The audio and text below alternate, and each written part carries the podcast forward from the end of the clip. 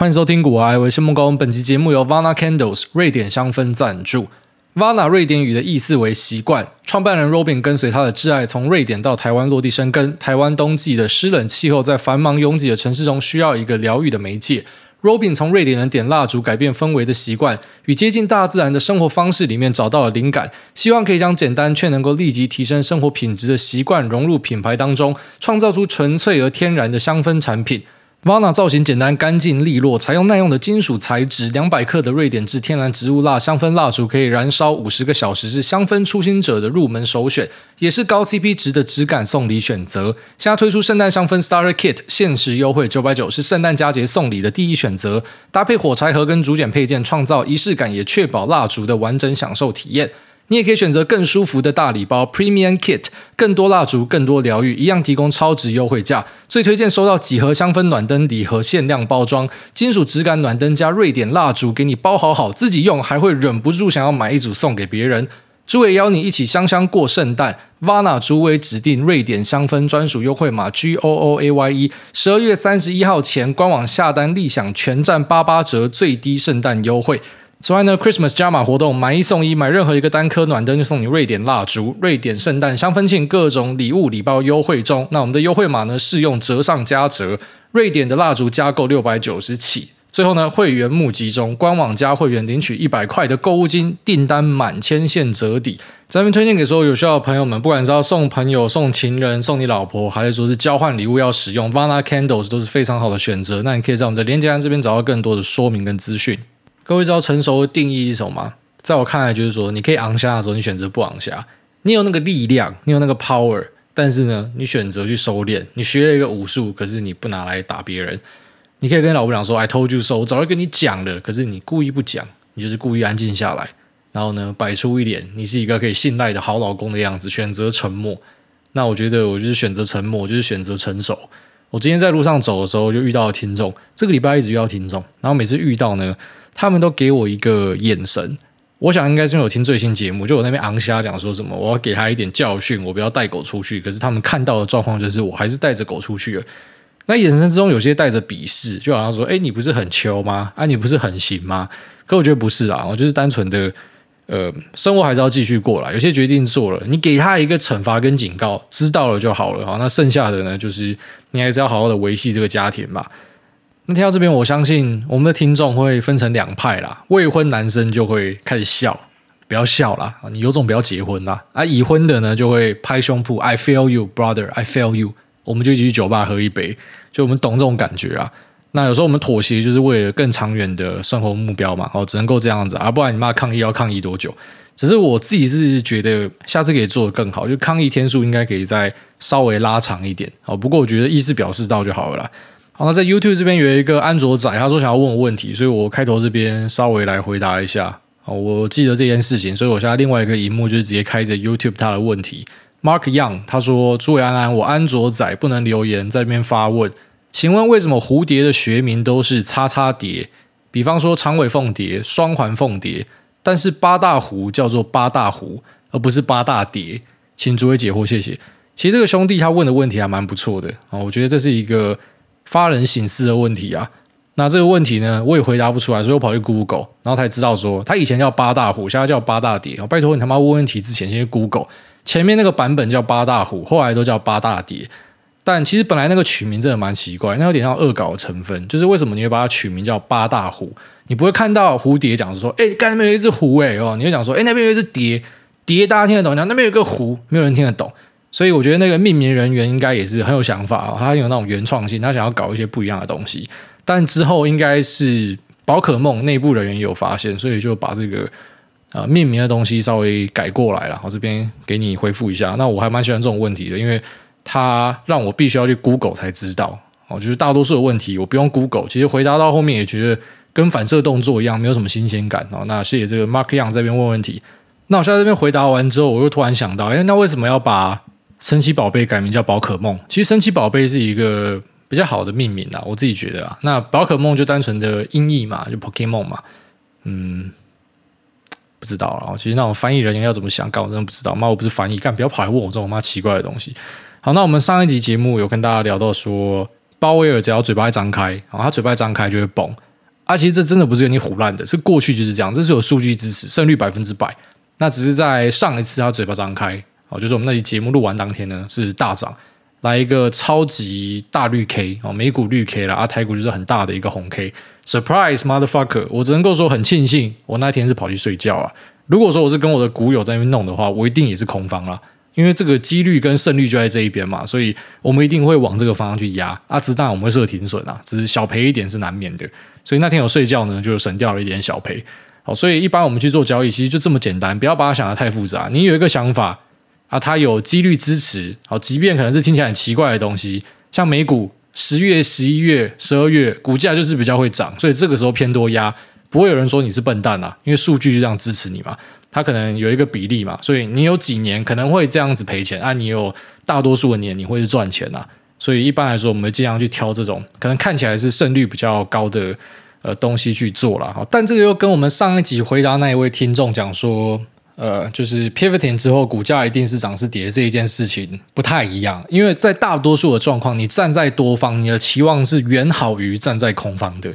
所以应该说，我们都要尽可能的在偏长线的状况里偏多方站，嗯，这样才会赢啊。那如果说是在比较短线的，啊，可能多空都可以去试试看，反正你就去设好你的停损停利点，然后大概这样子。那美股昨天又上演了一个大奇迹日啊，在盘前的时候呢，Nasdaq 的期货 NQ 是跌了两趴多啊，台指期夜盘是跌了一趴左右。那时候是开了一个非农的数据啊，非农的数据其实是好的数据，开出来的数字是漂亮的。直下就很流行喜事商办，丧事喜办啊。你发生喜事的时候呢，哎，代表其实经济状况很好啊，所以联储还可以放手打通膨啊，所以就应该要当丧事来办。那今天如果出现一个丧事，我就是说其实状况是很不好的，代表联储可能没有办法继续收敛下去，所以就变成是喜事。很奇怪，你知道吗？但这个是你站在通膨的角度啊。如果说你今天站在衰退的角度，假设通膨已经是一个过去式的话，那实际上我们看到就业数据不错，应该站在衰退角度来说，它是一个好事，就代表其实不会像大家想的这么惨。但如果说今天是在衰退的论述里面，然后又出现很差的就业数据，以及开始呃可能显著上升的失业率，那可能代表这个衰退的时间会像一些呃。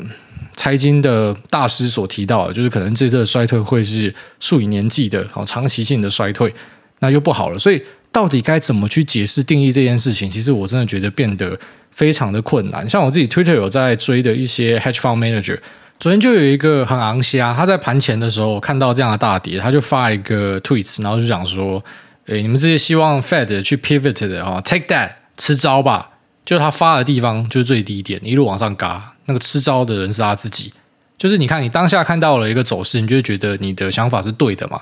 那请问这样后面这样嘎下去，请问现在的说法到底是谁对谁错？我觉得不如就去听从巴菲特跟皮尔林奇讲的啦。我们不要太花心思在总金上面哦。那是因为今年大跌啊，一般在大跌的时候就变总金年。上一次的大跌我没有参与到啦，就这种规模的大跌，上一次应该是金融海啸那时候了。那其实那时候的前辈也会讲，会变总金年，大家都在聊总金，因为个股会暂时失去分析的意义，反正大家都一起跌嘛，所以管你好坏都会杀嘛。那总金呢，好像就变成是一个明灯，因为今天如果说整体经济变好的话，就会继续涨。不过有趣的地方是这样啦，我就是说在零九年回涨的时候，那时候你还没有看到任何的总金数据是正向的。就跟可能在二零二零年五六月的时候，那时候在大涨的时候，大家都赌说会有第二只脚，不然我自己都相信会有第二只脚的出现，因为那个数据就是看起来很差的，那只是最后面就是直接 V 转上去，会超乎你的想象哦。所以我个人认为说，我们在市场里面就尽量不要太铁齿啊，那站在偏多方去思考啊，只是说有时候你在短线上遇到一些难以解释的东西呢，不如就不要去解释它了，因为看不懂就承认自己看不懂就好。我觉得现在就是处在一个看不懂的状况了。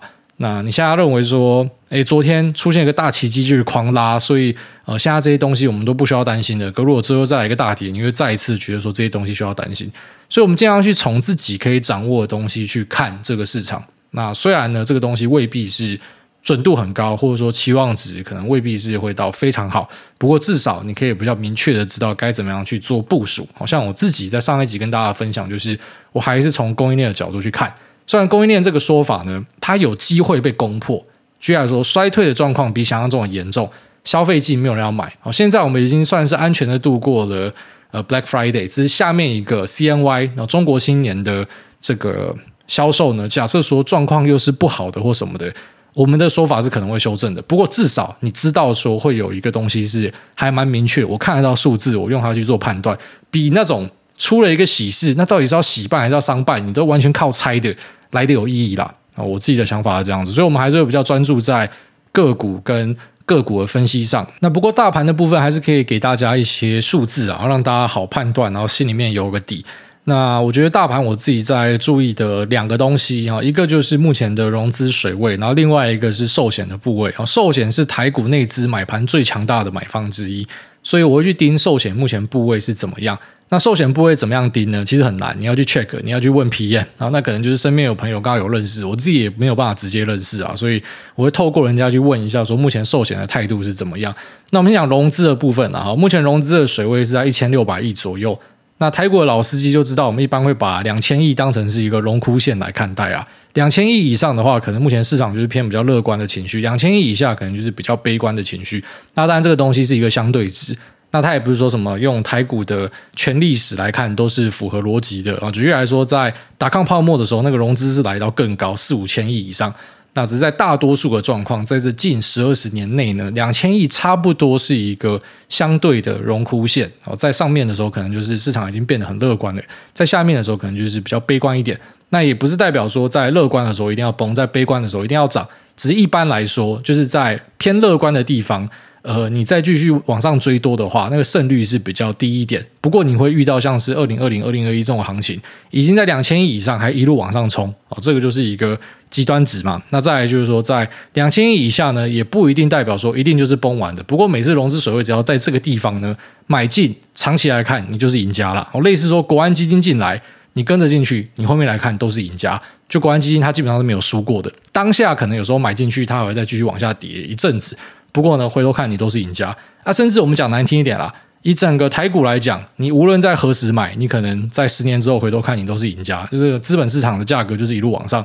你在以前买房子套牢的，你家大多数也全部解套了嘛，所以那都是一个相对值啊，就看你看的那个时间轴是多长。不过一般来说，我自己在蛮相信融资这个指标的。就是说融资呢，它只要还没有补到两千亿以上的话，我觉得我都不会认为说目前市场是乐观的，就它还是偏悲观。只是可能你会看到一些好消息出来，那有些本来还很空的，看到大涨之后纷纷转向，然后开始变成是多军。那你觉得说市场情绪又回来了？实际上我不觉得，我认为其实呃，当这些融资都要全部补回来的时候呢，还有机会有一段啦。然后只是他们什么时候会补，这我当然不知道。它会现在直接继续追高，变成大 V 转上去吗？还是说它会等到下次的修正出来的时候再补部位？我自己是倾向猜后者。但你看，如果我猜后者，就会像二零二零年那时候一样嘛。我也倾向猜后者。当时我跟大多数的人一样，都相信说会有第二只脚，是第二只脚没有出现啊。不过像我们这种就不是那种会 all in all out 的人，我随时在场上都有部位了。只是可能就比较可惜，说你也没有那个胆识，在二零二零年四五月的时候，然后把所有部位压进去再加杠。所以为什么讲说过去两年是少年股神的年？因为基本上你没有什么风控能力的，在过去两年会赚最多了。你有风控能力，你会怕的，你就不敢这样子压。但是你没有风控能力的，你就大爆赚。所以过去两年很多大爆赚的故事嘛，只有办法在今年守下来，那是另外一段故事了。那我觉得现在那个状况又有一点像，就说如果说我们单纯的去看这个融资数据的话，会觉得其实市场现在根本就称不上是乐观。所以理论上这个地方都可以继续补部位，只是我们敢不敢把所有部位都补下去，然后什么直压压爆？不敢，还是不敢，就会觉得说后面应该还会再有一个修正，所以我觉得我会保持着跟二零二零年五六月一样的态度，就是我相信后面还会再有一个呃回调，然后这个回调，如果我们看到融资的部位开始补上去的时候呢，可能就是代表过往的历史要成真的，就是只要在相对低档啊、可能在好几条重大均线之下的位置，然后看到融资部位开始补，然后拉一个大的红棒，可能就是一个呃整个股市大周期上的一个低点出现的所在地啊。所以虽然我们刚经历了一个超级大的月红 K，历史有名的月红 K 啊，不过因为这个融资根本就没有补上，所以我自己会倾向相信说，你即便在身边开始看到一些乐观的声音，但其实现在跟乐观都还差非常远，其实大家都还很害怕，不然融资水位不会这么低。所以我会倾向相信说，应该都可以继续补部位了。然后特别是巴菲特买进之后，其实我相信对台股有很大的一个。激励效果，不然说前阵子其实很多人会想要把资产移去海外嘛。那看到巴菲特买的时候，就觉得这个最保守的老人家都敢部位压在这边的，那请问我们知道怕什么？就开始会让更多人产生一些信心吧。不过单纯从融资这边看呢，信心还是不足的。那再来第二个就是寿险的部分哦，寿险他们在第三季的时候砍出了非常多的股票啊，为什么会这样呢？那大家如果说看新闻都知道说，最近这一年呢是金融业史上最大的一个增资潮，这个增资的金额已经来到了大概两千亿左右，产险业呢就快占了一半。为什么会有这样子的状况呢？其实当然也包含说今年股债双杀有很大的关系，因为他们的净值不见了嘛。所以他必须要去强化他的 RBC，就是他的资本市足率，然后要去拉高他净值比，他就会做一些调整啊，可能去做增资，他可能去砍掉一些手上的部位。那债券的东西为什么会说有机会呃热烈回冲呢？因为它是要放到。呃，到期日的，它并不是说什么会做一个短线的价差，所以即便它短线看起来它有受到认列的影响，不过呢，它这个东西其实不会赔到钱的。那债券应该也是不会去做抛售的动作，但是他们会去抛售股票，而抛售股票确实是有看到。然后你要知道说，这个抛售的股票呢，它后面是要把它补回来的。重点是什么时候要补回来？哦，那我这边稍微分享一下我自己打听到的东西啊。那一样是我打听到，那实际上是怎么样呢？诶，如果说你知道更多的，你觉得我说错，我欢迎你来纠正我哦，因为我也蛮想知道到底实际上是怎么样的。但是我打听到的状况就是说，他们是有在补部位的，只是补得很保守，很保守的在补，并没有说用力的大买。那这些寿险他们会买什么？大型全值股。所以这一波拉上来，我们有注意到说，权值股稍微定杆在原地了嘛。哦，不过呢，中小型的小鬼股一堆在喷来喷去，像我们上一集跟大家讲的，那只是你可以大胆去想象说，等到状况有改善，那这个时间是什么呢？我们不知道，但是我们知道说，因为他就是要补部位，他早晚要补的啦。所以呢，他们再回来补的时候，可能又可以再额外的推一段。所以我认为台股的两大买盘哦，融资的买盘。不代表融资全部都散户哦，融资有些是大户哦，类似那种靠品种的，不是说什么全部都是沙子哦，有很多是大户，他去动用这样的一个呃杠杆资金。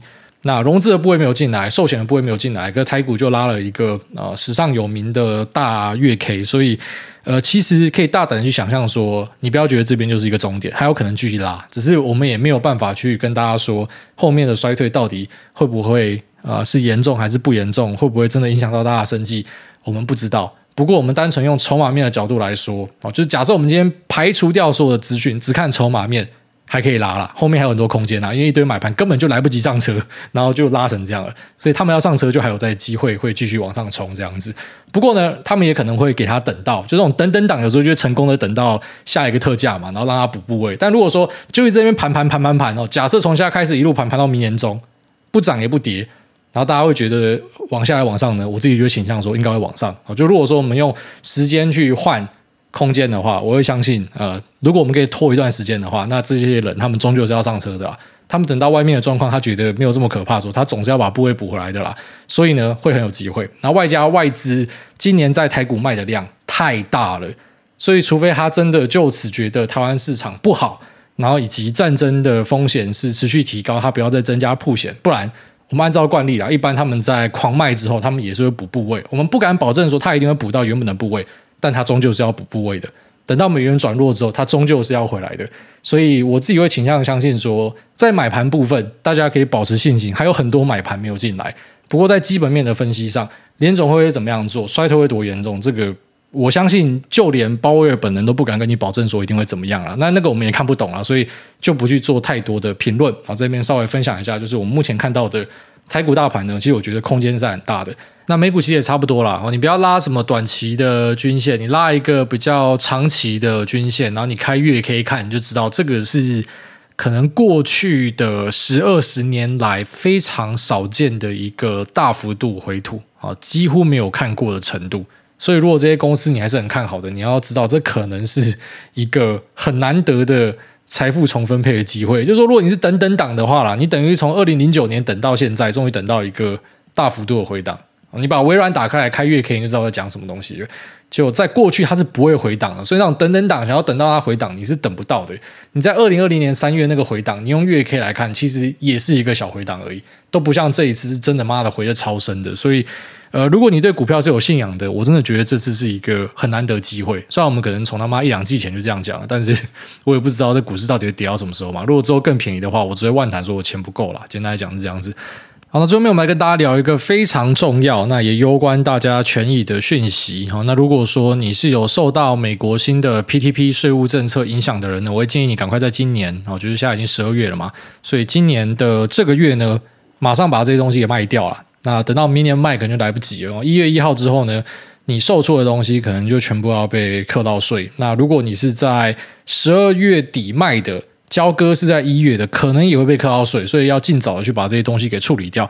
那这个 PTP 税法是什么样的东西呢？PTP 就是说 Public Traded Partnership，它就是一个公司的形式啊，可以这样想。那这样的一个 PTP 架构的标的呢，从现在开始，美国政府要去课它的税。那你要怎么知道你自己买到的是 PTP 呢？就如果说你买的标的后面有 LP 或是有 LLC，就要全名啊，公司名称后面有这个字的，那它都是。或者说你在 ETF 的 fact sheet 里面，你有看到它写到 partnership，它也是。或者说你交易的这个 ETF，它是连接到期货型的。或是说商品类型的 ETF，它也蛮高几率是。那如果你有碰到这些东西呢，你可能都要先把手上的东西清掉，因为他们要去刻一个交易总额十趴的税。听说交易总额十趴他，不是说什么马丁赚的钱资本利得税或者什么股利税，不是这样，而是你交易总额的十趴。那如果你是赚钱的，你可能这个税扣下去之后，你就变没赚了。哎，十趴是一个超级贵的税，所以他真的是在割韭菜，真的是在抢人呐。其实这是摆明是要抢人就对了。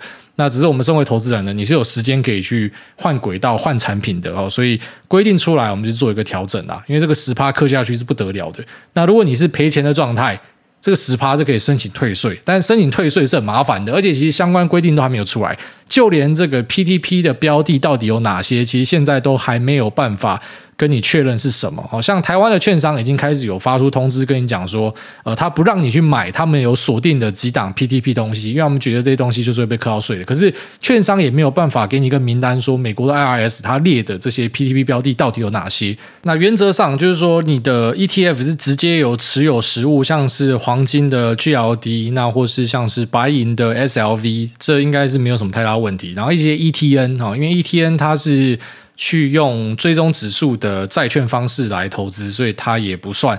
但是不过呢，只要是 LC、LLP、Partnership，那以及是持有原物料期货 ETF 的，可能都会中标。那或是在 K One 哦 K Dash One ETF 下的东西呢，也都是在框列的范围之内。那还是要强调一下，这个名单是没有确定的，所以我会尽量。建议大家都是直接先闪掉再说。那像 Investco 有一些东西是蛮多人会持有的，好像有一个 ETF 叫做 DBC。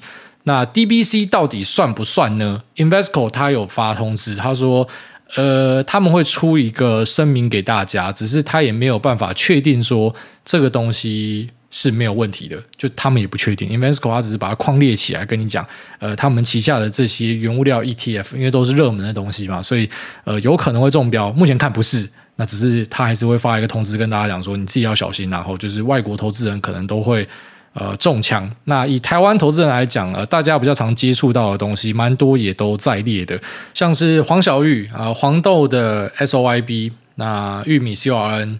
小麦 WHET、天然气 UNG，还有呃原油相关的 USO 哦，这都很多人会玩的东西嘛。那空原油的 SCO，那或是波动率期货的 UVXY、SVXY、VIXY、SIXY。啊，这些都算，所以商品期货型、杠杆型很多都在列。那你提到杠杆型呢，有些人会想说，像标普那种两倍、三倍，SSO、UPRO、纳斯达克两倍、三倍，QLD、TQQQ 啊，他们是持有 swap。那目前看起来是没有，但是我也不敢跟你保证说未来有没有。哦，那目前是没有。那确定有的，比较明确有的是商品期货类。以及波动率期货类、杠杆类啊，他们是在列的，所以这些东西全部都先把它抛掉，因为十趴的税金下面没有人会是赢家哦，基本上它有更多的替代方案可以去做选择。所以这边稍微给大家发一个警示哦，因为这些东西我蛮确定是有很多台湾人有碰，像 USO 应该是超多人在玩。那波动率相关的那一些商品跟杠杆期货，像是什么 UVXY、SVXY 这些东西，很多台湾人会把它拿来当避险的一个工具哦。之前我有操作过，所以我相信也是很多人会碰到。那这些东西从现在开始也都不能碰了。那不过也没关系啊，反正他们有一堆替代方案，只是。呃，现阶段会被课税到的东西，真的就是先避开。其实这个消息已经出来一段时间了，只是我本来想说，等到年底会有一个 list 公布出来，我再跟大家讲。只是等到现在都没有，所以我再晚讲也没有意思。我就知道现在呃摸黑的状态，那一些网友、一些讨论区大家讨论出来的几个很明确会中的，直接先跟你讲了。那其他我不知道的，我也跟你讲说，你尽量先避开，因为天涯何处无芳草，都有别的替代方案可以选择。那那个十趴税真的不是开玩笑的啦。所以之后假设有一个更明确的名单出来，我可能在节目再跟大家分析一下。好，那只是现在可能就是先就呃我们所知道的有可能会中枪的东西先跟你讲。虽然他可能桌面不会中枪，但也没关系哦。如果强调，因为每个东西都有替代方案，反正你就去避开那些可能会对你造成危害的东西就对了。那希望对大家有帮助。好，那这里就没聊到这边，我们接下来进入 Q&A 的部分。第一位兄 Gri 零三一，他说：“我乔鲁诺乔巴纳有个梦想。”黄金体验镇魂曲给予五星留言，第一次留言见效了。想请艾大，在未来五年内航运股还有希望吗？知道它的价值在哪，但过了半年多迟迟不回涨，让我有点想放弃继续对这个标的的投资。还请艾大指点迷津。航运就是一个我一直都不太看好的东西啊，所以导致我在二零二一年被人家呛嘛，说反指标，干嘛你不看好就喷烂。因为我就觉得这是一个没有什么特别技术含量，当然它需要很多资金的投资，没错，这本身是一个壁垒。但是大行商也不嫌少啊，很多啊，而且他们有一堆船要下去，所以我觉得他除非再来一个这一种呃全球的供应链然后紧急断链，那必须要强拉货，导致。呃，可能运价被拱上去的状况再出现，才有机会去收复之前的呃那些高点啊。但我自己猜测这个几率是很低。哦，那没关系，你可以把我当成是一个反指标。不过我的想法就是觉得很难哦，它很难再有那样的一个状况。那是一个一期一会的状况，可能下次十二十年以后吧之类的。好，下面为这个 Squall Town 他说，遛狗应该要使狗便。艾大您好，先献上五星吹捧。知道艾大爱狗，也对动物有热情跟热心，想借由艾大影响力，再一次跟大家宣导：爱狗有爱心的同时，也要有公德心。常在公园看到一堆狗主人遛狗不使狗便，实在没有什么公德心。我祝遛狗不使狗便的主人买什么赔什么，工作感情不顺利，有孩子的孩子都叛逆。哦，这个怨念很深。那没错啊，现在公园基本上都有给你呃捡狗便的袋子嘛。虽然我觉得饲主本身就要自备，但他就知道很多人不会自备，他都把那个袋子放在那给你，然后很多公园都有垃圾桶，所以基本上超方便，你只要捡捡拿去旁边丢就好。所以他讲的这个是真的啦，就是说如果你是有养宠物的，真的是要把这个狗屎捡起来。下面这个拉链没有卡到机，他说很小的大 JJ 五星吹吹，最近听主委介绍游戏的时候，发现几乎都是美式风格的。那诸位没有考虑玩日系游戏吗？有考虑的话，小弟推荐一款很喜欢的日系精神时光屋游戏《女神异闻录五皇家版》（挂号简称 P 五 R）。这款游戏我在 PS4 上面游玩时数三百小时，真的齁胜。白位诸位玩新的战神了吗？也是真他妈有够好玩哦！战神我已经全部玩完了，然后再就是《女神异闻录》的第四代还第三代，反正就在那个呃掌机上面的那一代，我也是直接把它全破了，所以我都会玩啦。在游戏上基本上好玩就会玩，没有特别去挑什么日系还美系的。那第五代呢，我有下载，但是我到现在都还没有玩。然后它放在我的 PS Five 上面。好，下面这个哇哈哈一二一二，他说什么都有可能会倒。艾大你好，最近因为 FTX 突然倒闭，让我一直不禁想到，会不会自己的美国券商 First Trade 也会无预警的倒闭？就艾大说的，什么事情都有可能会发生。但看到身边很多人都在 First Trade 放到资金比我多，而且他有 SIPC 的保障，是不是能够安心一点？还是小弟我应该之后分散投资一点，开另一家美国券商，分散一家券商突然倒闭的风险？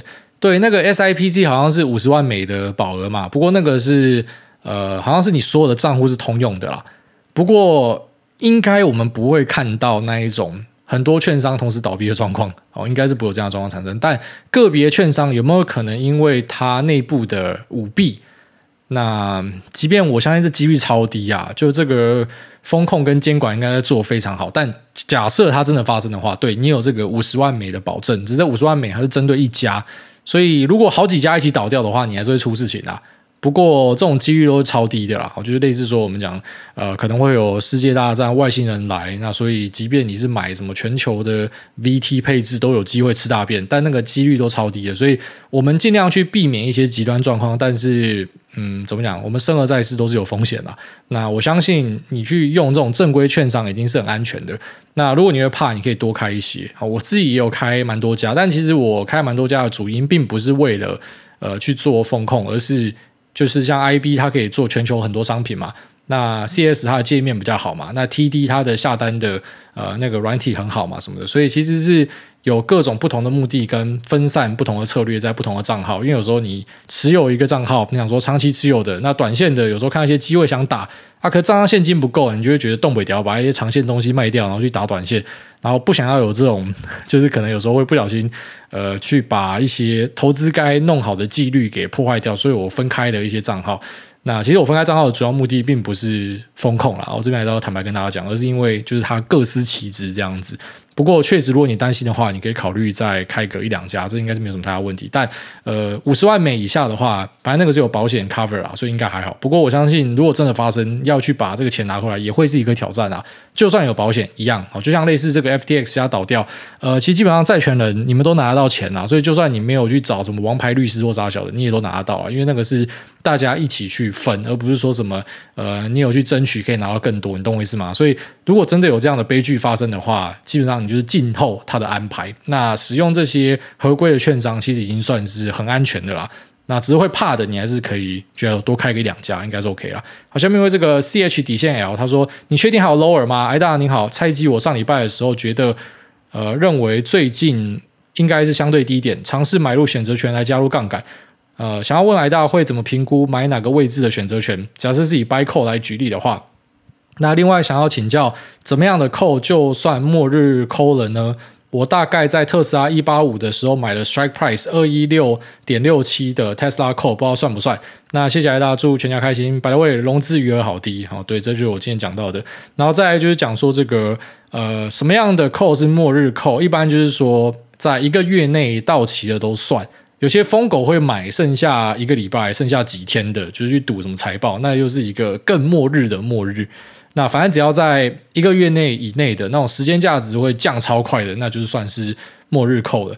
那你又去扣一个呃，可能时间价值很短，然后 strike price 又在价外，而且价外是超过十帕的扣，这个是一个类似买彩券的做法。它已经不是投资了，它是一个赌博哦。你要知道，你做这个行为就是在赌博，不是说你不能赌博啦。很多人有买运彩嘛，反正小赌怡情嘛，大赌伤身呐哦。只是你要知道，你这个操作的。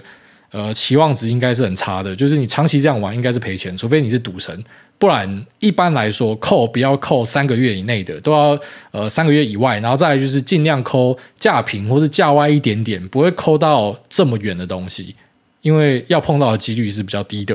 那再来就是说要在什么样的位置去买选择权？如果你今天是要弄大盘的话，我觉得就不要用选择权，直接用期货不就好了。期货它又没有这种什么时间的压力存在，然后你杠杆要多要少都可以自己决定，所以比起来会比呃这种 call 来的好，我自己觉得啦。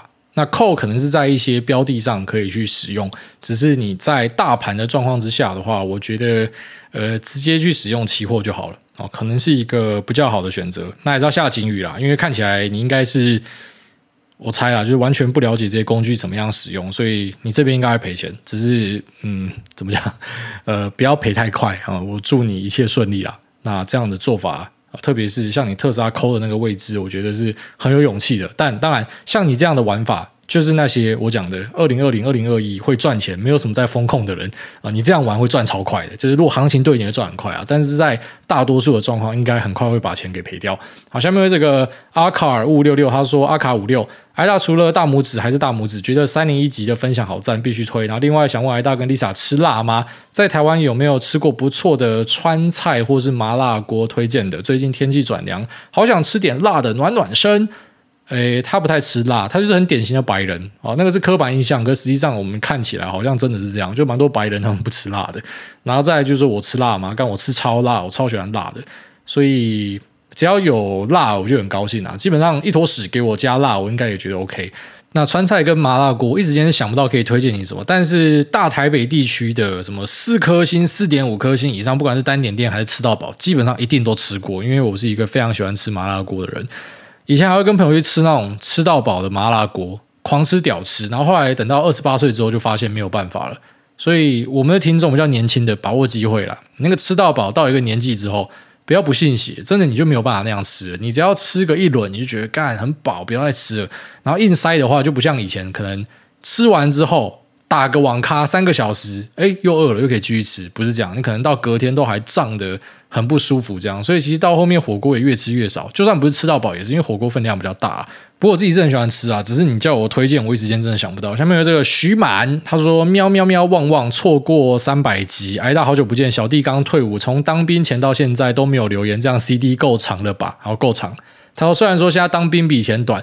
但是干事还是少不了。新训中心早上刷牙洗脸要用前一晚上装的水，放在外面用旧旧的木板盖住，早上再用不知道传几代的钢杯装水刷牙，水再吐回，真的是很干净的。在这边跟学弟讲一下。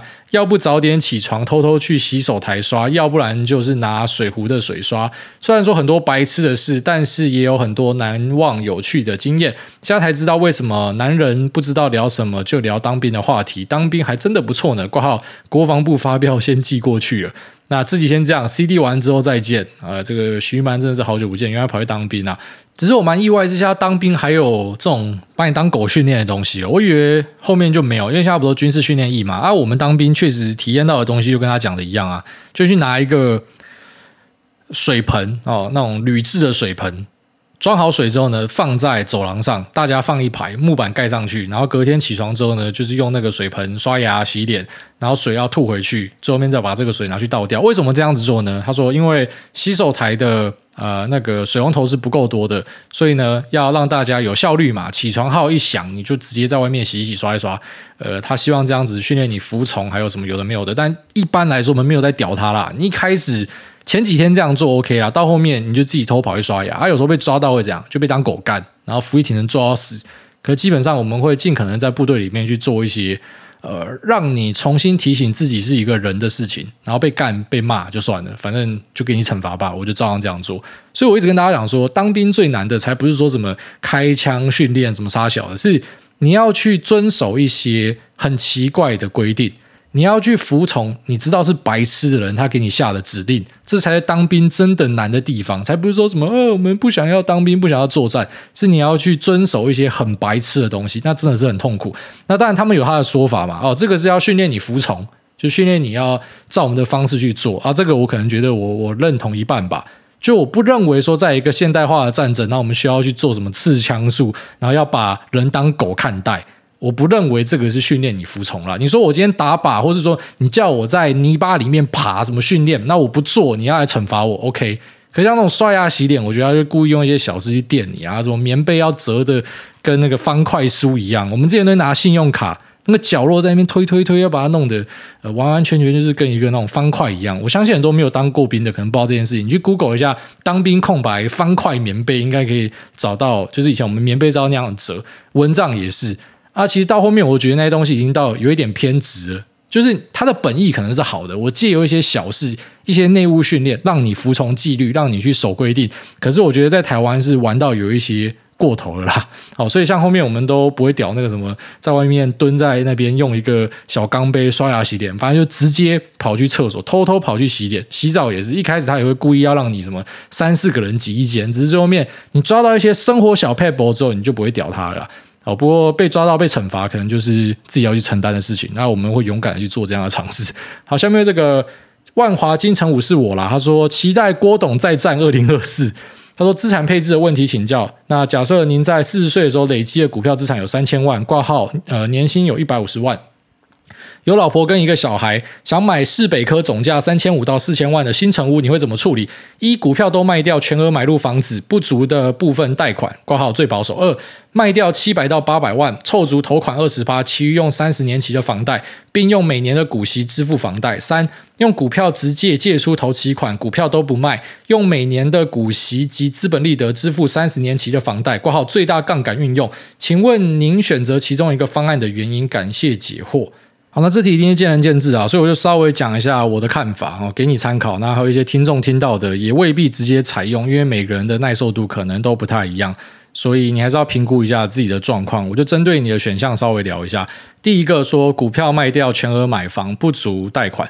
那我先假设你的房子就是四千万哦，直接抓上元，所以股票全部卖掉三千万，这样变成你只要付一千万的房贷，一千万的房贷，呃，抓三十年的贷款，差不多这个本息的摊还是三万多四万左右，你抓四万块好了，好，用一点八一去算的话，四万块，然后你的年薪是一百五十万，所以我们这样算就差不多是你三分之一的钱要缴房贷。其实这样算是一个很健康的状态，就是三分之一的钱缴房贷是大多数人在生活上比较不会受到影响的一个状况。超过三分之一之后，你的生活应该就会受到一些影响。那当然，如果你的年收是千万的话，就不在此列。我说大多数人，就你可能年薪落在两百、三百以内的，可能三分之一就是你可以负担的，呃，不影响生活的一个最大的上限啊。所以看起来直接把所有股票变现，它会是一个相对轻松的做法。然后第二个就是说去卖掉投款的部分。然后剩下用房贷来支付，这样的话呢，你的股票资产还会有差不多两千两百万。所以，我们抓比较保守的四趴来算的话，你差不多会有一个呃八十几万未税的股息，然后再外加你的年薪一百五十万，所以呃，你的现金流可以先抓一个差不多两百三十万左右。那两百三十万左右的一个收入要去缴的房贷，呃，如果用四千万来抓的话，差不多是要缴十二万。左右还没有再加上，可能后面可能会升息哦，所以先抓保守一点哦，十二万。那十二万用两百三、两百四十万的年薪去缴的话，其实是还算 OK。基本上超过一半是要拿去付房贷的，可是生活捏一下可能还可以，而且股票还有机会有资本利得，只是可能在初期压力会比较大一点。那最后面这个选项是说，呃，用股票直接借出头款，股票都不卖的话。OK，那如果说用股票直接的话呢，你三千万的部位，呃，大多数的股票可能是六成嘛，少部分小型的可能是四成嘛。我们抓一个均值，所以是五成。所以你贷一千五百万出来，但你不会用一千五百万嘛，你只会用八百万去缴头款。所以实际上你的维持率不会太低，压力不会太大。OK，但是你贷出八百万，代表你的股票质押的年利息要缴出，我们用两趴算啊，就是十六万嘛。十六万再加上刚刚讲的呃三千两百万剩余的房贷，因为你的头款八百付掉了嘛，所以三千两百万剩余的房贷就差不多你要缴十二万。每个月哦，所以每年就是一百四十四，再加上十六，就是一百一百六十万，一百六十万。然后你的年薪是一百五十万，而且你是要靠股票的呃收益分过来才够。其实这样压力会超大，因为如果你今天是遇到一个熊市，像今年的话，你一定每天晚上睡不好，因为你就是被迫要卖出很多的股票。你没有办法像之前的牛市，哎，我其实不用卖太多的股票，小卖一点，或甚至是配息，配息的部分拿出来付，好像就够了。所以那整个感觉会差非常多。我会觉得第三个这个选项应该是可以直接划掉，因为压力真的太大了。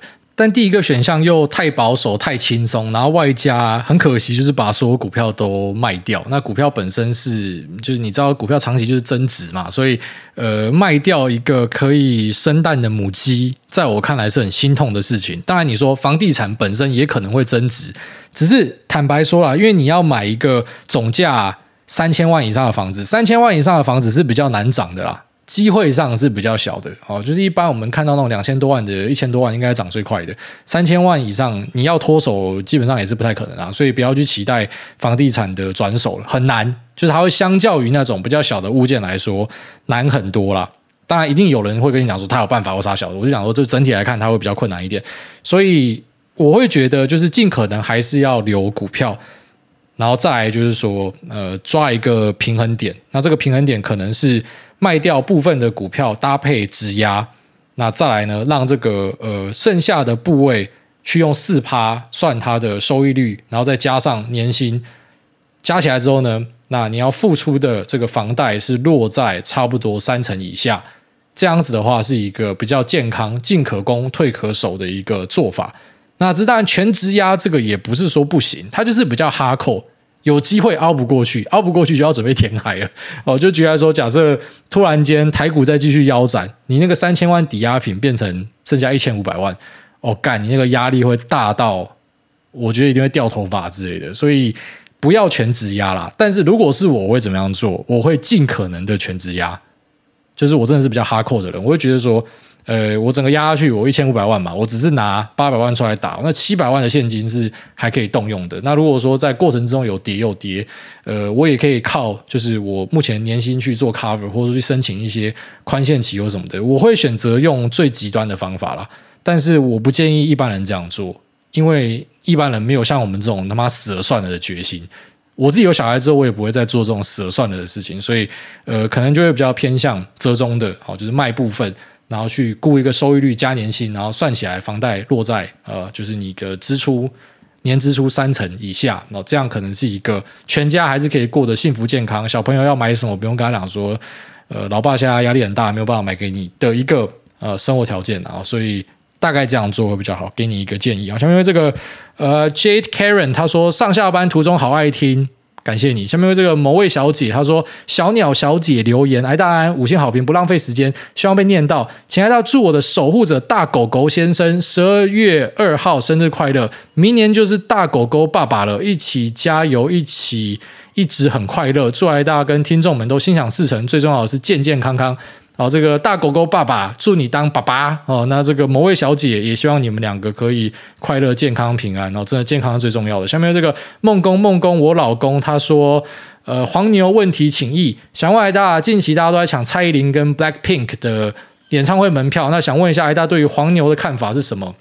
是市场经济所致吗？还是我们应该强力的谴责并抵制？现行已经有法规对于黄牛有所规范，但理想中粉丝提倡的拒买放弃看演唱会，导致票价回归正常，现实层面根本就无法做到。另外，以黄牛挂号个人卖家非集团垄断投机的角度来看，其实选择何种演唱会价位区域，何尝不是一种类选股？看出哪些演唱会的内在价值高于实际售价，这不也是价值投资的核心理念吗？所以想知道挨大的看法，是觉得开放回归市场机制，还是要大力监管，运用各种方法遏制黄牛？还有黄牛的问题是否真的无解？没有，你讲的没错啊。其实你会有这种思考方式，就知道你一定也是个炒股仔啊。炒股仔才会有这种比较偏我们讲右派的思维模式嘛，就觉得之所以会有黄牛存在，讲白一点啊，就是你票价太低啊。其实黄牛跟你票价的那个差距，就是代表说，其实主办单位可以卖到那个价格，再稍微低一点，给一个 discount，但是绝对可以卖的比你下的价格来得高。因为黄牛都可以被抢光的话，代表你的定价就真的是比较低一点，你比较佛心一点啊。坦白说是这样子。那为什么有黄牛的存在呢？就是物以稀为贵嘛，东西不够嘛，所以大家要抢嘛。啊，实际上有人愿意用更高的价格抢嘛，所以其实黄牛这段价差应该是主办方他可以赚的，只是主办方当然也很难在每次的销售都明确的定位出说，哎，我可以卖多少钱。那我的票可以刚好百分之百卖掉，就是我们当然希望说可以开外挂嘛，看到说，诶，我卖百分之百可以卖多少钱，然后卖九十趴可以卖多少钱，八十趴多少钱，就可以抓到一个 sweet spot 甜蜜点嘛。啊，但因为你办不到，所以就只能够用经验去估嘛。这跟选股或者说呃去估一个股票估值还真的有一点像。那黄牛存在，简单来讲就是票价卖太低啊，我觉得是这样子啊。